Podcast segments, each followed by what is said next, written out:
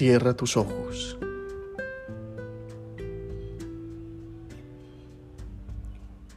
Contempla.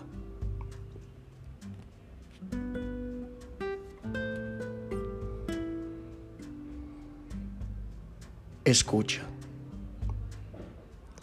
Del Evangelio de Lucas.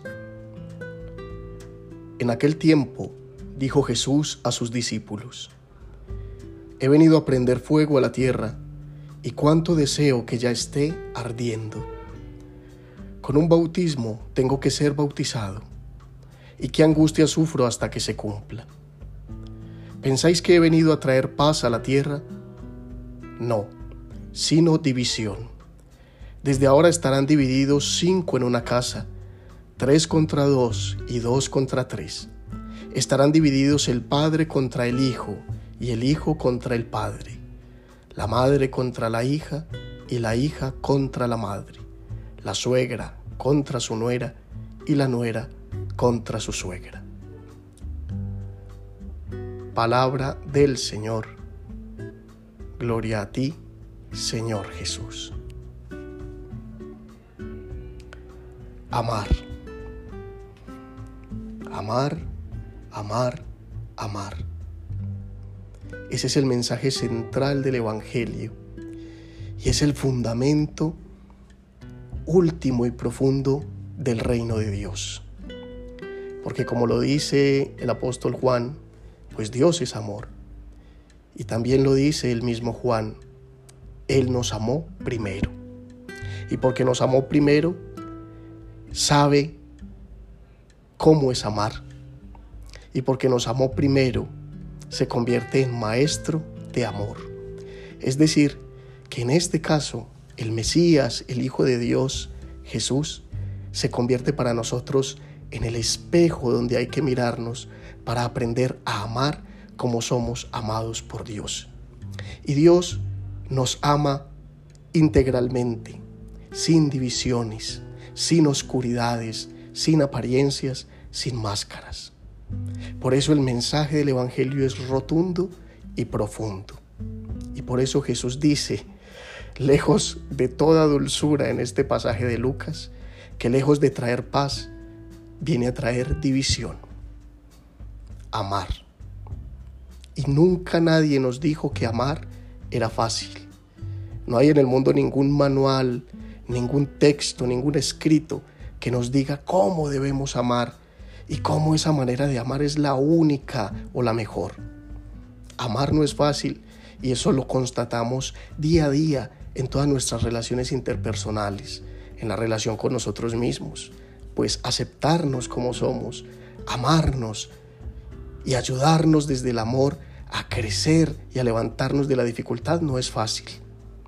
Amar a nuestros familiares, a nuestros amigos, a nuestros vecinos, a nuestros compañeros de trabajo, compañeros de camino, compañeros de comunidad, no es fácil, porque todos somos tan diferentes, que solo en las maneras de pensar, de pensar eh, eh, la política, la religión, las normas de la sociedad, si allí tenemos diferencias, ¿cómo será en la manera de amar? Porque es difícil unificarnos en una manera, cuando cada uno ha experimentado en la vida el amor de diferentes formas. Y lo que viene a decirnos el maestro es que nos llama a la unidad en el amor, pero que la unidad no significa que somos seres creados en serie, que vamos caminando en hileras, en filas, mirando la vida y comprendiendo el amor de una única manera. No, porque todos somos diferentes, porque somos seres únicos e integrales que el Padre ha hecho en cada uno de nosotros. Por eso, el solo hecho de decidir amar causa división.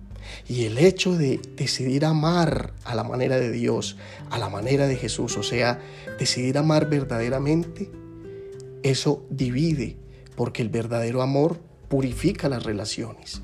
Purifica la relación conmigo mismo, purifica la relación con los otros y purifica la relación con Dios. Dios es fuente de amor, o mejor dicho, Dios es el amor mismo y es Él quien irrumpe y purifica en nuestras vidas y purifica nuestras frágiles maneras de amar cuando esas maneras de amar están basadas en apegos. Todas nuestras relaciones con nosotros mismos, con los otros, con las cosas, están fundamentadas en apegos. Entonces cuando dejamos que Dios irrumpa en la vida, siendo Él el verdadero amor, pues va a purificar todo lo que en nosotros no es amor verdadero. Decidirse por el amor verdadero siempre nos llevará a caer en confrontación con nosotros mismos, con los otros y hasta con el mismo Dios. Porque mirándonos en el espejo que es Jesús, de cómo Dios nos ama y cómo hemos de amar nosotros, eso nos confronta con Dios mismo. Y el camino del discípulo ha de ser igual que el del maestro. Parafraseando a Santa Teresa, si a él lo trataron así, no esperemos menos nosotros. Si a Jesús le costó la propia vida amar verdaderamente, no esperemos nosotros ahorrarnos la vida propia en amar de maneras que no son amor verdadero. Amar es de alguna manera seguir el ejemplo del salmón, es ir a contracorriente del mundo. Pero la esperanza nuestra como hijos de Dios, como discípulos, como cristianos, es que un día todos vayamos caminando en la misma dirección, en pos de Jesús, en pos del Padre, es decir, el amor en la verdad, libres de falsas formas de amar, unidos pero diferentes, porque sabemos amar como Dios nos ama. Para terminar, oremos. Amado Jesús, ayúdanos a comprender que la verdadera manera de vivir con la dignidad de ser tus hijos es teniéndote a ti como el centro y renunciando a toda forma de codicia y egoísmo. Líbranos de las falsas formas de amar y ayúdanos a vivir los unos para los otros, que en medio de las diferencias logremos unirnos en el respeto y que así podamos ser un solo pueblo, una sola familia, en tu nombre y abrigados por ti. Amén. Feliz semana.